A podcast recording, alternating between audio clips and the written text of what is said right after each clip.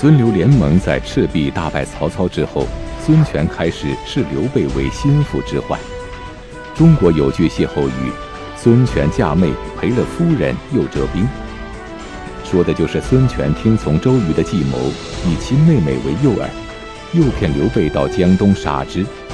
没有想到孙老夫人相上了刘备，结果孙权赔上了妹妹，还损失了追兵。然而。事实果真如此吗？刘备在与孙权关系破裂、四处势敌的情况下，却成功入主益州蜀地，为三国鼎立打下了基础。这又是托谁之福呢？请继续关注《汉末三国》第二十四集《玄德入蜀》。前面咱们讲过，刘备把曹操惹毛了。曹操统一河北之后，挥大军南下，平定荆州，饮马长江，意图将兵微将寡的刘备和占据江东的孙权一锅烩，一统全国。没成想呢，孙刘俩人结成了联盟，这个兔子急了还咬人呢，同气连枝。虽然这里边没有这个诸葛亮借东风，但是孙权帐下的周瑜指挥若定，谈笑间强弩灰飞烟灭，这把曹军呐。打的大败啊！曹操没办法，率领人马从华容道上跑路。评书演义里说呢，是诸葛亮派关羽在这儿截杀。关羽念在当年自己万般无奈，暂且降曹。曹操对自己十分恩厚的面上，就把这个曹操呢给放了。但是在正史当中呢，没有这个记载，说的是是因为这个道路泥泞，曹操只是只不过是狠心。让老弱病残田马蹄儿带着部队呢跑了啊！罗贯中老先生一支生花妙笔啊，其实颠覆了很多人对三国的这个认识。知道三国历史的人呐，都知道刘备建立的那个政权，最后呢定都在四川成都。那地方呢，今天还有很多跟刘备有关的名胜古迹，最著名的就是诸葛武侯祠嘛。那实际上是这个蜀先主庙。君臣合祀的这么一个词，但是故事讲到这儿了，这刘备跟成都现在一毛钱关系都没有啊，整天带着自个儿几个弟兄都东奔西走，比大街上卖保险的还累。卖保险的是为了业绩跑，搞得不好呢，就是赚的少点生活质量下降点刘皇叔这帮人是为了命在跑，腿脚要不勤快，搞不好脑袋就搬家了，相当相当的不容易。赤壁之战之后，刘皇叔算是结束了以往的悲催命运，开始交好运了。刘备这一辈子呀，能够建立后面的功业，其实他真的这应该好好的感谢周瑜。周瑜是才是他的大恩主。赤壁一战，周公瑾赶走了曹孟德，让刘备呢跟着捡了不少的战利品。曹操失败之后，带领大军退回北方，留下曹仁镇守江陵。但是之前降曹的荆州地区，这个时候呢，就纷纷扯旗造反，开始跟着刘备混了。因为毕竟刘备跟刘表一笔写不出俩刘字来，对吧？刘备又认刘表当大哥，所以刘表的这些个故旧们就纷纷造反。武陵、长沙、贵阳、零陵四郡全都降了刘备。刘备任命诸葛亮为军师中郎将，派他督察零陵、贵阳、长沙三郡，征收赋税，补充军用物资，以偏将军赵云兼任贵阳太守。所以到这里为止，刘备算是在荆州一带啊，拥有了自己的地盘儿不像以前徐州也好，这个公孙瓒那儿、袁绍那儿也好，都是借人家的地儿。现在这些地儿是自己的了。好运一旦开始，就没完没了了。一年左右的时间，周瑜带人把曹操留下的这个守将曹仁揍的是够呛，曹仁实在招架不住啊，弃城逃走了。所以孙刘联盟呢，又得到了很大的地盘。孙刘两家就开始分猪肉。刘备向朝廷上表，推荐孙权代理车骑将军兼徐州牧。孙权呢，也让刘备兼荆州牧。这个呢，我们早就说过了，就是哥俩呀，互相捧啊，互相抬轿子，你捧我玩，我捧你玩啊。因为现在朝廷在曹操手里，朝廷肯定不会同意孙权、刘备俩人互相推荐，这就跟选那个选好三好生似的，你投我一票，我投你一票，最后咱俩一人一票完。但是呢，也就是这个，因为刘备有了荆州牧的名分，说明孙刘两个人实际上占了地盘周瑜把荆州、长江以南的部分就分给了刘备，刘备呢把军营设在油口，改为公安，不是公安局的意思啊。孙权给刘备封地盘不算，还把自个儿的妹妹啊嫁给了刘备。孙权当时就是二十八岁左右，那他妹妹显然年纪更小，而刘备已经奔五了，快五十的人了，所以这是典型的老夫少妻。刘备娶了一个闺女。当然了，孙权嫁妹不是贪图刘备的财产，也不是说要把刘备弄到甘露寺骗的骗过来，在甘露寺弄死。刘备当时就那点家当，这是一个典型的政治联姻。一来是为了拉拢，二来呢是为了控制。《三国志》里有这样的记载：“权稍未之，尽妹故好。”孙权觉得刘备这人不简单，得拉拢，所以呢。把自己妹子给他，求得这个俩人的友好，求得俩人的和睦相处。那么这个孙夫人是不是芳名上香，这就说不好了。但是呢，据说她很厉害，才思敏捷，性情刚猛，有兄长们的风度。孙策、孙权都是少年英雄，妹妹呢也巾帼不让须眉，手下一百多个丫头都手执利刃站在边上伺候着。你看那个京剧《龙凤呈祥》里有这么一个镜头。洞房花烛夜，刘备进洞房一瞅，嚯，这丫鬟们排列刀枪，吓坏了，不敢进去，撤去刀枪，方敢入内。这倒有可能不是完全的虚构。所以刘备据说每次进入内宅，心里都很恐惧，害怕这个孙权的妹妹啊会害他啊，会弄死他。所以这一对夫妻俩呀，关系肯定也好不到哪儿去。刘备与孙权妹妹的这场政治联姻，在《三国演义》中被描写成了孙权诱骗刘备去江东，进而杀之的一个借口。然而，据史书记载，刘备是在婚后去的江东，但他在江东确实差点被杀害。那么，刘备为什么要冒着生命危险去江东呢？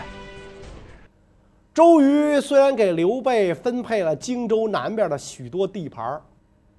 但是呢，因为刘表原来的部署啊，大多数都归附了刘备，所以刘备觉得自己的这点地盘有点不够用，不足以收纳自己的新旧部下，所以这刘皇叔呢就亲自来到京口面见孙权，请求孙权把这个荆州全部交给自个儿管理。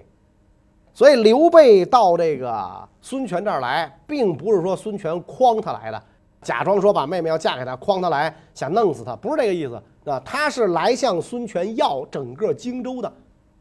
刘备这一来，孙权帐下很多人就跟孙权讲，是吧？说不能放虎归山，他来了就得弄死他。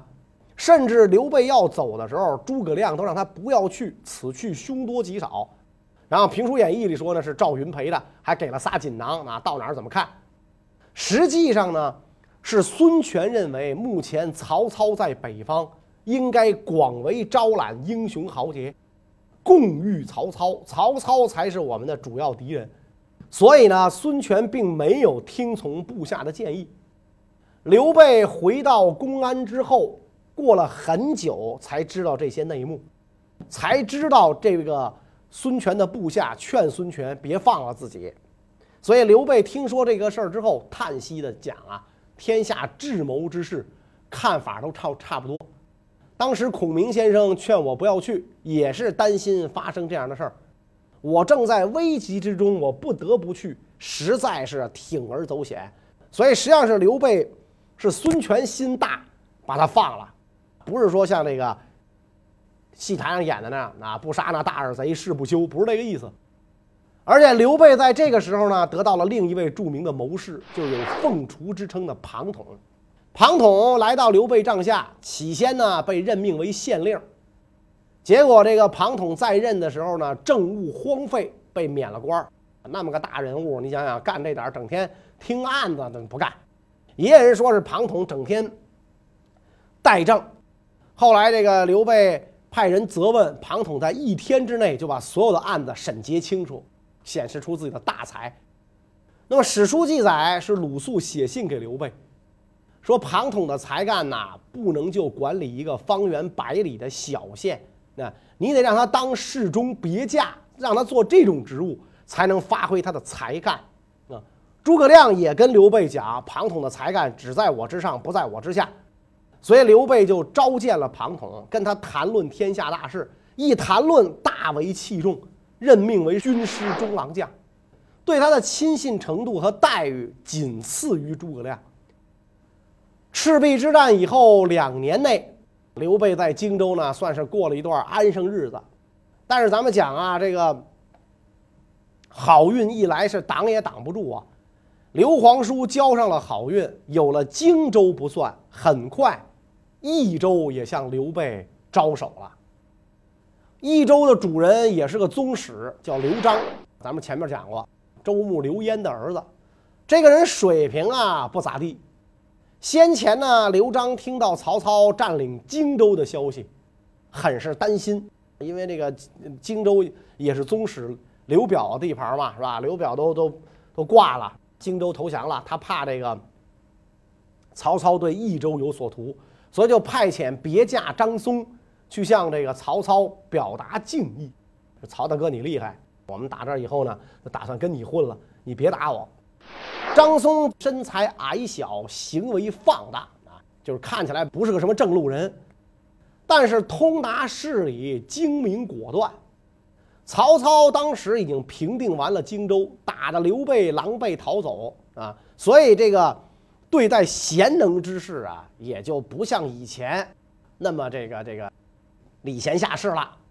特别是曹操一看张松其貌不扬，就没拿他当回事儿，对他就很轻慢、很冷淡。而且曹操这个时候也是这个就义气最高昂的时候，那就老是在这个张松面前吹嘘自己，我们多强大，我们多强大。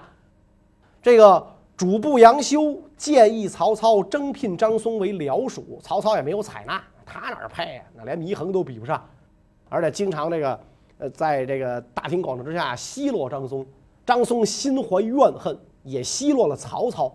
评书演义里有有个精彩的描写，曹操说自己打仗攻无不克，战无不胜啊。张松就说了，是你打张绣啊，你打吕布啊，反正专捡曹操打的那些败仗说。然后这个这个曹操说自个儿写了本《孟德兵法》啊，据说张松这个人过目不忘，看了一遍之后他会背了。他说你这都是抄的，你这抄袭，回头让人上法院告你去。曹操说谁说这抄的是我原创啊？张松梆梆梆梆梆梆给背出来了。你看，你要要是你写的，我怎么会背啊？这是古人写的，你上网搜去吧，哪位古人？梆梆梆，是吧？一下这曹操气的把这个兵法给烧了。从种种种这些事儿吧，反正就是评书演义上讲，也不都是捕风捉影。那么这么样一来，曹操就更不爱搭理张松，张松也更加心怀怨恨。曹操傲慢的态度彻底激怒了张松，却在无意中帮了刘备的大忙。张松回到益州后，痛骂曹操是无耻汉贼，劝刘璋与曹操断绝关系，去结交汉室同族刘备，联合起来共同对付曹操。刘璋会听从张松的建议吗？刘璋暗若无能啊！一听这话，觉得有道理，就听从了。那么，这个得知益州要跟刘备拉关系之后，刘璋的手下也就有了点自己的小心思。建安十六年，刘璋手下有一个谋士叫法正，这个人很有才干，但是呢，他没有受刘璋的重用。正好这个别驾张松啊，跟法正关系密切。张松对自己的才干十分自负，觉得刘璋庸庸碌碌，不配自己辅佐。这样一来的话呢，这个张松跟法正俩人在背后啊，经常骂这个刘璋，很想呢去投刘备。所以张松就劝刘璋跟刘备结交的时候，刘璋就问：“那谁可以当使者呀？”张松就推荐了法正，所以刘璋就派这个法正担任使者。说据说把西川地图，张松给画了一个，就献给了这个刘备。法正见完刘备回来之后，就对这个张松讲说：“刘备有雄才大略。”应该做益州之主，所以俩人就紧锣密鼓的谋划，奉迎刘备为益州之主。所以这刘璋真是比较悲催，手下人都算计他，要把他的地盘啊送给别人。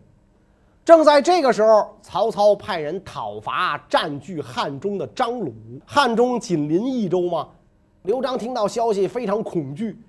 一来呢，他跟张鲁啊关系还比较暧昧；二来两地接壤，曹操要是占了汉中。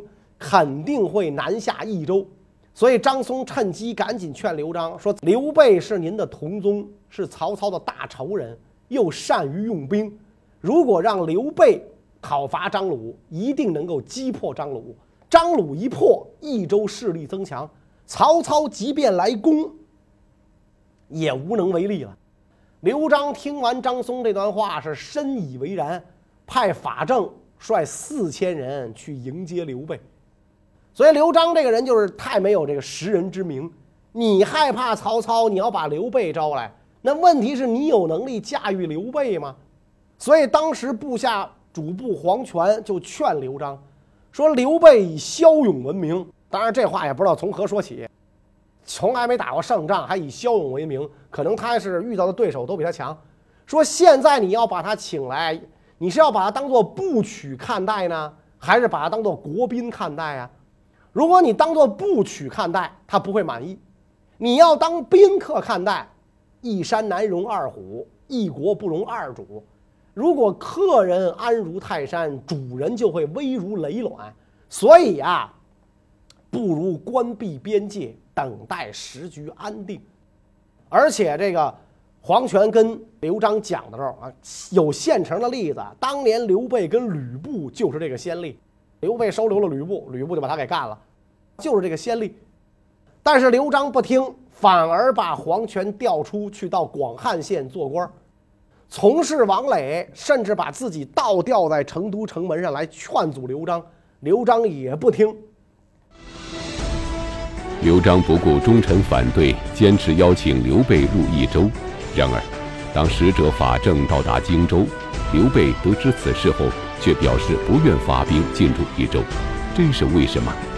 法正都跟刘备说了些什么呢？法正来到荆州，就向刘备献计了，说以将军之英明才干，正好利用刘璋的怯懦无能。张松是益州的主要官员，在内响应，这样咱们攻取益州可是易如反掌啊！但是刘备迟疑不决，哎呦，这事儿我得琢磨琢磨。庞统就跟刘备讲了。说咱荆州荒凉残破，人才已尽，东有孙权，北有曹操，难以得志。如今益州户口一百万，土地肥沃，财产丰富，真得到益州作为资本，可成大业。啊！刘备听完之后说：“哎呀，道理我也明白，但是现在跟我势同水火的就是曹阿满。曹操严厉，我宽厚；曹操凶暴，我仁慈。”曹操诡诈，我忠信；我总之我都得跟曹操相反，这事儿才能成功。如果现在因为贪图小利而对天下失去信义，这这我我干不出来这事儿啊。所以刘备啊，实际上主要是担心自己的名声问题。我是靠脸吃饭的，靠仁义出名的。现在刘璋邀请我，我去夺人家地盘，这不是自己打自己脸吗？庞统马上。又跟这个刘备讲，说天下大乱的时候，本来就不是靠一种方法就能够成功啊，能能够这个夺取天下的，兼并弱小，进攻愚昧，这是合乎礼仪的。而且事成之后，咱们赐给刘璋面积广大的封地，对信义也没有什么违背。今天咱要不去夺取，恐怕益州就落在别人手里了。哎，这句话是打动了刘备。所以刘备留下诸葛亮、关羽守荆州，亲率几万步骑兵进入到了益州。益州也是孙权的目标，只不过中间隔着个荆州，孙权无法越境下手。现在听说刘备要去捡这个便宜，孙权很不爽。既然你刘备要取益州了，那荆州你就得还给我了。我妹妹也别跟着你个老头混了，所以就派船接走了妹妹。据说这个孙权的妹妹呢，打算带刘备的儿子阿斗返回吴郡娘家，以便控制刘备。夫人，请慢走。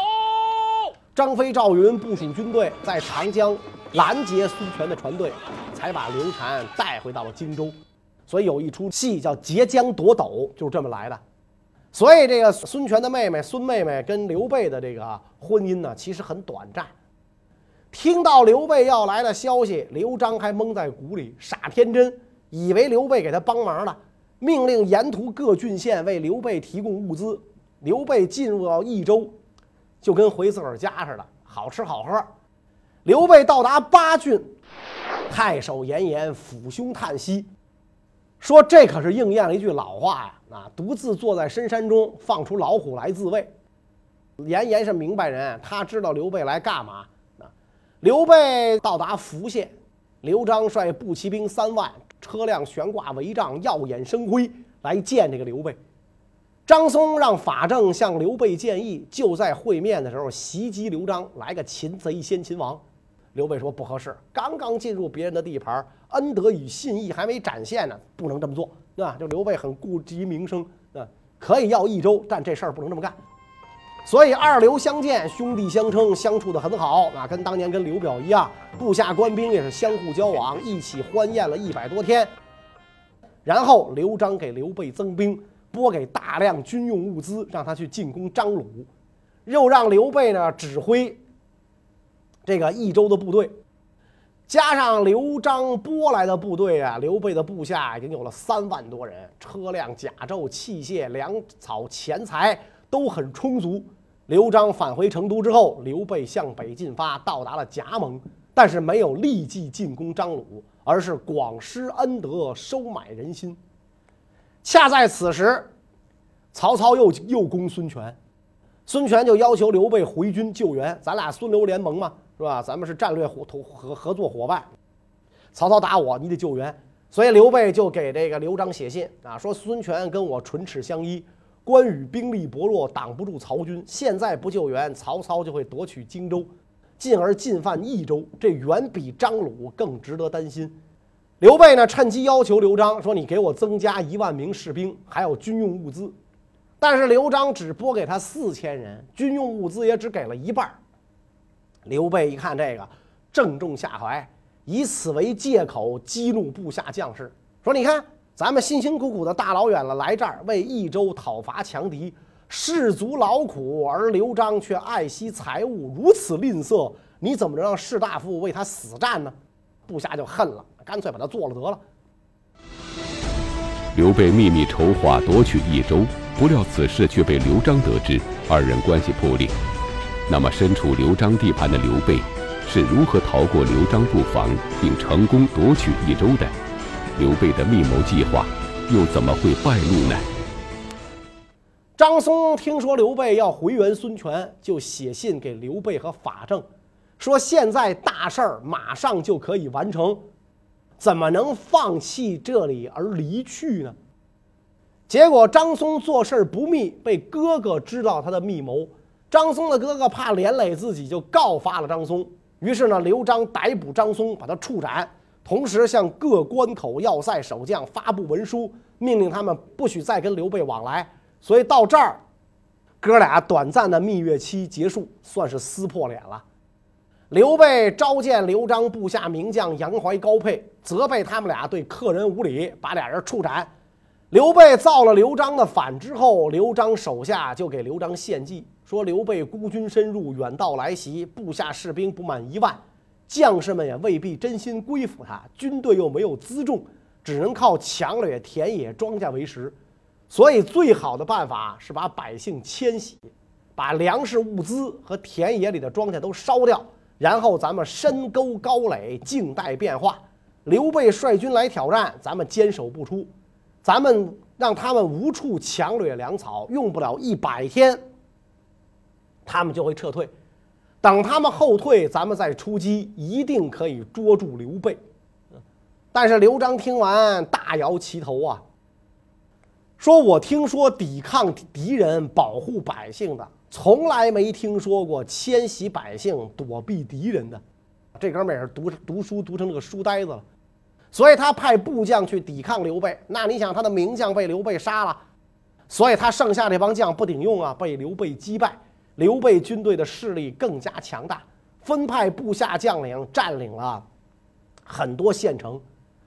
到了建安十九年，诸葛亮留关羽守荆州，自己和张飞、赵云率兵沿长江而上，攻克八郡，生擒了八郡太守严颜。张飞斥责严颜：“你为什么不投降？”“呸！我西川只有断头将军，没有屈膝之辈。”张飞大怒。命令左右把严颜推出斩首，严颜形容举止不便，说砍头便砍头，有什么可发火的？张飞一看佩服严颜的胆魄，就把他释放，让他做自己的宾客。然后呢，诸葛亮又派张飞、赵云平定了益州的大片土地。在这个时候啊，刘备围攻今天的四川广汉，已经围了将近一年了。在这儿，庞统被刘建射死。法正写信给以前的主公刘璋，分析形势强弱，跟他讲：刘备起兵之后对您仍有旧情，实际上没有恶意。我认为您应该改变态度，保住家门的富贵。但是刘璋没有答复，所以刘备就攻破了广汉，进而包围成都。诸葛亮、张飞、赵云也都率兵前来会合。刘备把成都围了好几十天，派这个简雍进城劝降刘璋。这个时候，刘璋城内还有精兵三万，粮食丝帛可以支持一年，官吏百姓也愿意死战到底。但是呢，刘璋说了：“我们父子统领益州二十多年，对百姓没什么恩德，百姓苦战三年，暴尸荒野，都是因为我的缘故。”我不能安心啊！我怎么能安心呢？所以这个算了，我不抵抗了。老百姓跟着谁不是在家炒土豆丝儿啊？算了，啊，既然刘备要给他吧，打开城门，和简雍同乘一辆车出来投降。部署无不伤心落泪。我们这主公啊，太仁慈了。刘备就把刘璋安置到了公安这个地方啊，安置到等于他的这个这个根据地公安啊，而且呢，归还了他的全部财物。让他佩戴镇威将军的印绶！就这样呢，刘备在益州本土力量的配合下，就占了刘璋的地盘儿这对于刘备来讲是一件有着重要历史意义的事情，因为这块地儿是他自己打下来的，跟荆州都不一样。刘皇叔从此结束了自己颠沛流离、寄人篱下的生活，真正有了一块自己能够当家做主的地盘儿还是那句话。好运一来，挡都挡不住。刘备占了益州之后不久，又有一员名将来投奔他，使他能够如虎添翼。那这员名将是谁呢？下一集再讲。谢谢大家。